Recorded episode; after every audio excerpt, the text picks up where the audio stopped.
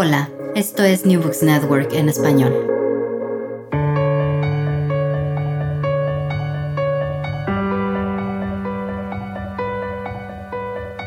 Todo comenzó ayer.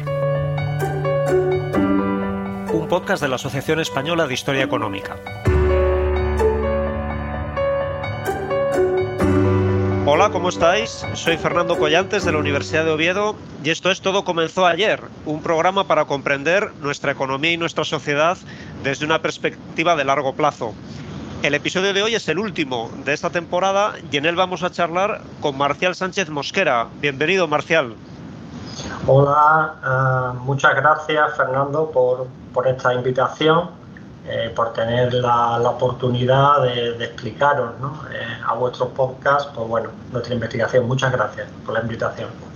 Marcial Sánchez Mosquera es profesor contratado doctor de Historia e Instituciones Económicas en la Universidad de Sevilla, un especialista en el mundo del trabajo y los mercados laborales, que se doctoró con una tesis sobre la concertación social en Andalucía entre 1983 y 2008.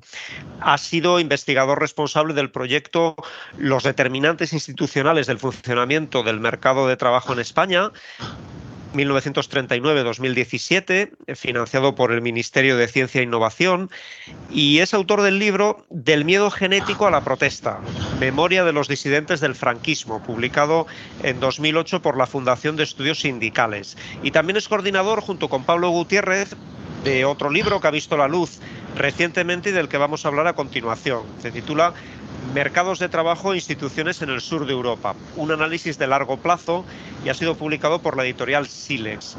Marcial, en este libro planteáis la existencia de un modelo mediterráneo de relaciones laborales. ¿En qué consiste? Eh, sí, eh, bueno, el modelo mediterráneo de relaciones laborales en realidad responde al modelo mediterráneo de capitalismo de Bruno Amable.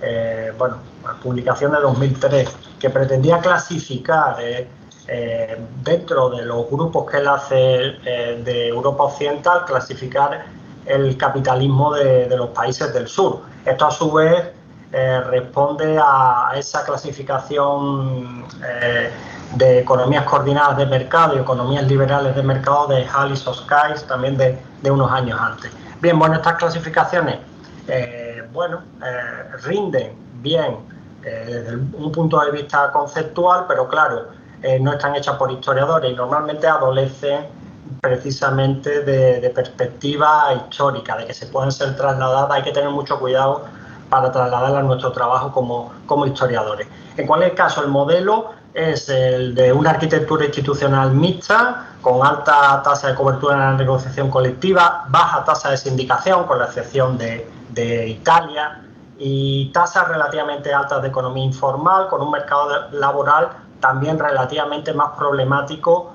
eh, sobre todo en figuras de precariedad y de informalidad que el contexto eh, europeo. Eh, sin embargo, efectivamente, este modelo está marcado por la heterogeneidad, destaca por un lado Italia, que se separa un poco, luego está el caso portugués y español, que son más similares, y el caso griego, que con ocasión de las reformas radicales eh, impuestas por la troika en la gran recesión, pues la verdad es que no encaja, no encaja. Nosotros tenemos ahora un trabajo en revisión sobre organizaciones de empleadores donde se destaca eso, se destaca precisamente que, el caso griego eh, se desgaja del caso del grupo de países mediterráneos, ¿vale? Eh, por otro lado, sí podemos confirmar que el resto de países del grupo, y hablando desde la perspectiva de la regulación del mercado de trabajo y de las instituciones del mercado de trabajo se confirma. ¿Por qué? Porque estos tres países, en mayor o menor medida, Italia, España y Portugal, estuvieron también sometidas a reformas fuertemente desreguladoras y, sin embargo, los agentes sociales y económicos persistieron en el modelo. Incluso dentro de los agentes eh, citados, los económicos, las organizaciones patronales que persistieron en el modelo, como confirma el caso español. Sí. Por lo tanto, dentro de este modelo mediterráneo hay, rasgos en común entre Italia, España y Portugal, pero en el libro también comentáis que el caso español tiene sus particularidades, sobre todo si lo comparamos con Italia. Claro, a nosotros nos parece que el modelo de Italia es diferente. el sistema ah, de negociación colectiva en, Italia depende mucho más de los agentes sociales. Eh, es un sistema mucho más articulado, sectorial y territorialmente. Eh, es un sistema también con menos intervención del Estado. Y claro, eso depende un poco de lo que hemos venido estudiando y nos ha dado eh, más juego en, la investigación, de las trayectorias diferentes que siguen estos, estos países. Eh, tenemos que tener en cuenta que Portugal y España, cuando se produce el consenso keynesiano, cuando es la época donde se construye sistemas de relaciones laborales muy regulados, donde los agentes, particularmente los sindicatos, crecen mucho y crecen mucho en afiliación y poder, España pues está en un sistema dictatorial donde no hay autonomía colectiva, no hay autonomía ni derecho colectivo. Eh, entonces, volviendo, al caso español, el caso español, el, sistema de negociación colectiva eh, presenta una gran desarticulación sectorial y territorial. Y es un hecho heredado, heredado de la dictadura y de ese sistema que podríamos llamar de pseudo negociación colectiva, ¿eh? porque no hay efectivamente autonomía colectiva ni derecho colectivo. Y donde se produce, pues bueno, una atomización muy importante de la de las unidades de contratación. Eh, Vamos a hablar entonces, Marcial, acerca de esa desarticulación del sistema de relaciones laborales que mm, identificáis como el rasgo distintivo de España eh, en ese contexto mediterráneo. En el libro, el punto de partida para explicar esto y que tú acabas de aludir a ello, parece ser la dictadura franquista comenzando ya por la propia posguerra civil. ¿Cómo era en, la posguerra nuestro modelo de relaciones laborales? Claro, a ver, eh, más bien el legado que hace la dictadura a, nuestro sistema de relaciones laborales a través de el sistema de negociación colectiva, esto que acabo de comentar, se produce a partir de 1958. En la primera etapa eh, lo que presenta el modelo laboral es un modelo de relaciones laborales fuertemente intervenido, como además esto es bastante, bastante conocido. Pero claro, aquí hay que destacar un poco eh, la fuerte disparidad de poder entre empresarios y, trabajadores. Eh, en realidad este modelo intervenido, fuertemente intervenido, dejó bastante autonomía a los empleadores para fijar, bueno, tener una gran autonomía gerencial. Eh, los trabajadores tenían pocas y precarias vías para hacer valer eh, su derecho. Entonces, yo pienso que esto hay que destacarlo. Ciertamente, eh, las plantillas eran bastante estables y había dificultades para despedir por motivos económicos, pero eso no puede ocultar esa disparidad de, poder de negociación y la desprotección de los trabajadores. Tampoco puede ocultar que las organizaciones como el Ministerio de Trabajo o la Organización Sindical Española que debían proteger al trabajador, efectivamente, eh, pues los resultados son bastante limitados en sentido. También hemos podido estudiar cómo la inspección de trabajo eh, eh, tiene también fuertes limitaciones normativas, de organización, de infradotación de recursos y plantillas que, que, redundan en la desprotección del trabajador, generando además un problema junto con los bajos salarios y la fuerte carestía de la vida, un problema de eh, productividad en el trabajo y un problema de incluso de moral, eh, moral en el trabajo, que los empresarios vienen eh, bueno, anotando y destacando. Los informes de las cámaras de comercio son elocuentes al respecto. Desde la década de 1940 y 50 dice que los trabajadores evidentemente tienen una disposición bastante, bastante mejorable ante el trabajo, las tareas que, que, desempeñan. Hay un problema que además va a estar en el origen del cambio normativo en la Ley de Negociación Colectiva de 1958. De eso quería que habláramos. Lo has mencionado antes, en, la fecha de 1958 como un punto de inflexión dentro de la dictadura. Es un año antes del, del decisivo plan de estabilización y la dictadura apuesta entonces por aprobar una ley de convenios colectivos sindicales. ¿Qué supuso esta ley para nuestro modelo de relaciones laborales? Claro, ahí es donde está el origen ¿no? de, lo que luego se ha alegado, porque em, al, sistema democrático de relaciones laborales, que no obstante supone una cesura en la Constitución, el Estatuto de los Trabajadores, es una cesura, un, un sistema democrático, verdaderamente democrático de relaciones laborales, lo otro ya he dicho es prácticamente un pseudo sistema. Lo que yo quisiera enfatizar es que primero es un modelo pedido por los empresarios. Los empresarios buscan reactivar pues, eh, esa disposición al trabajo eh, tan notablemente mejorable, eh, condicionada por los bajos salarios y la, y la carestía de la vida. Entonces, primero es algo que piden los empresarios y ciertamente permite, que además esto, esto, es una cosa muy, muy estudiada, permite a los trabajadores recuperar cierta autonomía usando los, los cauces legales y desbordándolo. Es el caso conocido y, exitoso de comisiones obreras. Claro, eso va pergeñando, aunque de manera muy precaria, eh, eh, ciertas organizaciones que luego eh, y ciertos modos de trabajar y sobre todo sistema, el sistema atomizado que he explicado antes de negociación colectiva, que va a heredar la democracia. No obstante, en mi opinión, y le estamos siguiendo la pista, falta por estudiar cómo aprovecharon las empresas la negociación colectiva. Claro, ellos lo reclamaron, pues cómo, cómo aprovecharon, qué rendimiento obtuvieron, eh, cómo utilizaron determinados sectores y regiones para evitar la competencia por salario eh, de otras empresas o para intentar frenar fenómenos de migración y fuga de, de mano de obra. Yo pienso que ahí hay un campo de estudio notable. Vamos a intentar, eh, hemos entrado un poquito a analizar, pero ver en la negociación colectiva del lado precisamente de los que la propician, propician el cambio legislativo, que es la, clase empresarial, el capital en este caso.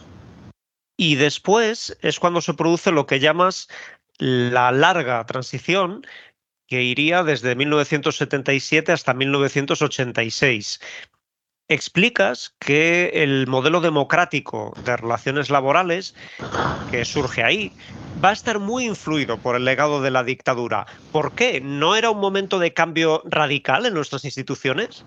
Claro, eh, era un modelo de cambio radical, pero el país eh, continuaba en movimiento, en funcionamiento, no se paró, ¿no? Esto siempre lo explicamos en clase, ¿no? La, historia no es como una obra de teatro, ¿no? Se termina un acto y comienza otro, ¿no?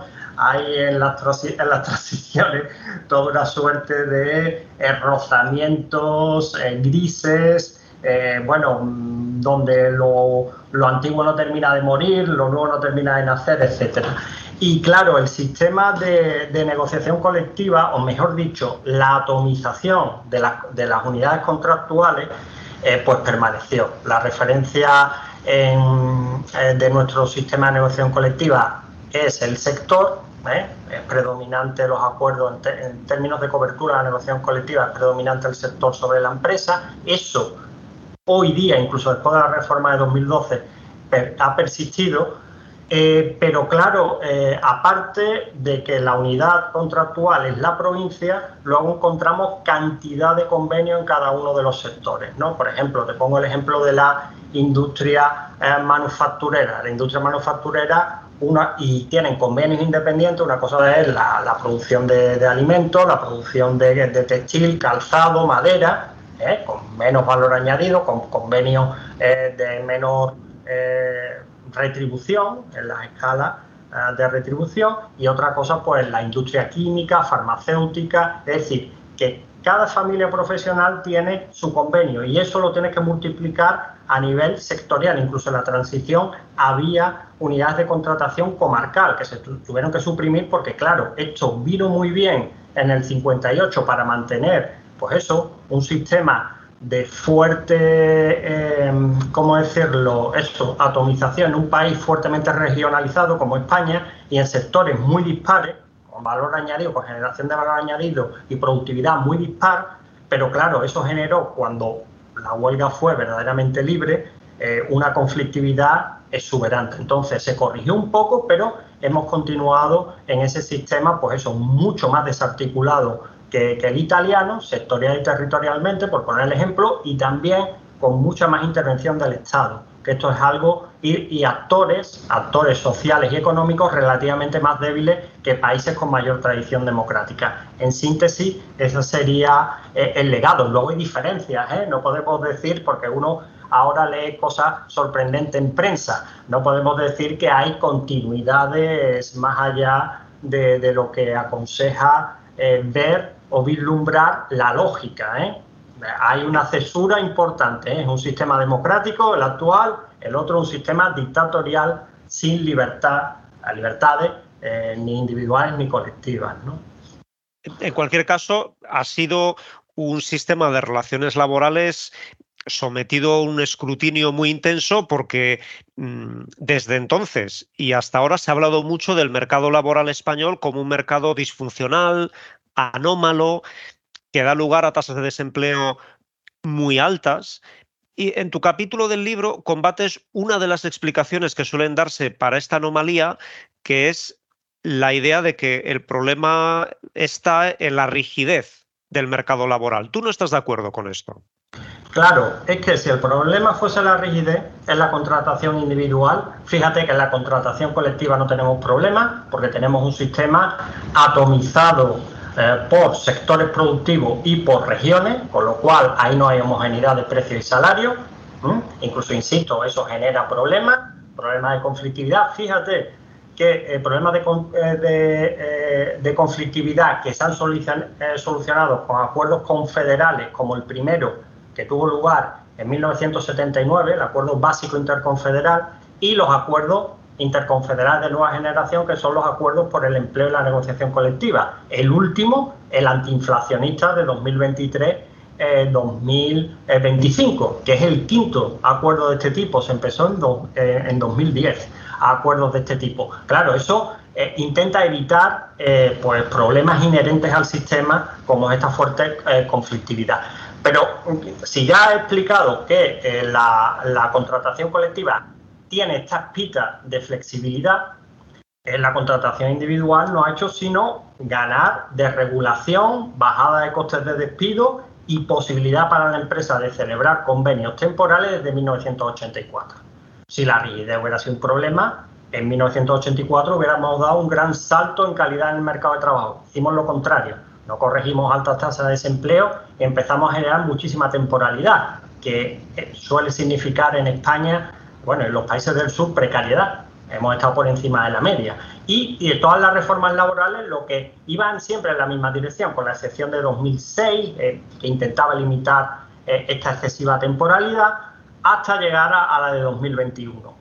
Mm, no hay perspectiva, evidentemente, eh, histórica para valorar la reforma de 2021. Habrá que ver cómo se comporta esta reforma en otras, en otras coyunturas, pero bueno, hasta el momento no está progresando eh, no está obstaculizando perdón, la, progresión positiva de nuestro mercado de trabajo y bueno, es elocuente precisamente, estamos ahora con el debate de la pre-campaña eh, electoral, de las generales que se avecinan, parece que es elocuente cómo COE eh, rubrica ante cualquier incertidumbre la apuesta que hizo por esta reforma de 2021. Intentaba precisamente acotar los problemas verdaderos, uno, uno de los problemas verdaderos que tenemos, que es la, la excesiva temporalidad que significa eh, eh, precariedad en el mercado de trabajo eh, español. Entonces, en tu opinión, Marcial, estas tasas tan altas de desempleo que venimos teniendo, ¿a qué se deben? Bueno, es difícil de, responder, pero precisamente no se deben a un problema de, exceso de rigidez en el mercado de trabajo, como demuestra la experiencia histórica tienen que ver más bien con, los problemas eh, de, productividad, con los problemas de eh, capacidad de, generar empleo de calidad y de generar valor eh, de, nuestro tejido productivo, antes que con, la rigidez. ¿no? Es, complicado, desde luego, despachar esa pregunta, que, que, es una de las preguntas clave. bueno, no solo desde el punto de vista de la investigación, sino incluso de la política y de, bueno y de las perspectivas sociales ¿no? laborales de, este país, pero parece que, eh, que no teníamos un problema de, de, rigidez, ¿no? por cuanto lo hemos venido corrigiendo durante casi 40 años. Marcial Sánchez Mosquera, coordinador, junto con Pablo Gutiérrez, del libro Mercados de Trabajo e Instituciones en el Sur de Europa, un análisis de largo plazo. Muchas gracias por acompañarnos en el programa de hoy. Al contrario, gracias a vosotros, gracias a la asociación, gracias al podcast y gracias a ti por el interés mostrado en, nuestra investigación. Nosotros ahora nos tomamos un descanso y regresaremos en septiembre con nuevos libros, nuevos autores y también con algunas novedades. Seguiremos, en cualquier caso, analizando nuestra economía y nuestra sociedad con ayuda de la historia, porque lo cierto es que todo comenzó ayer.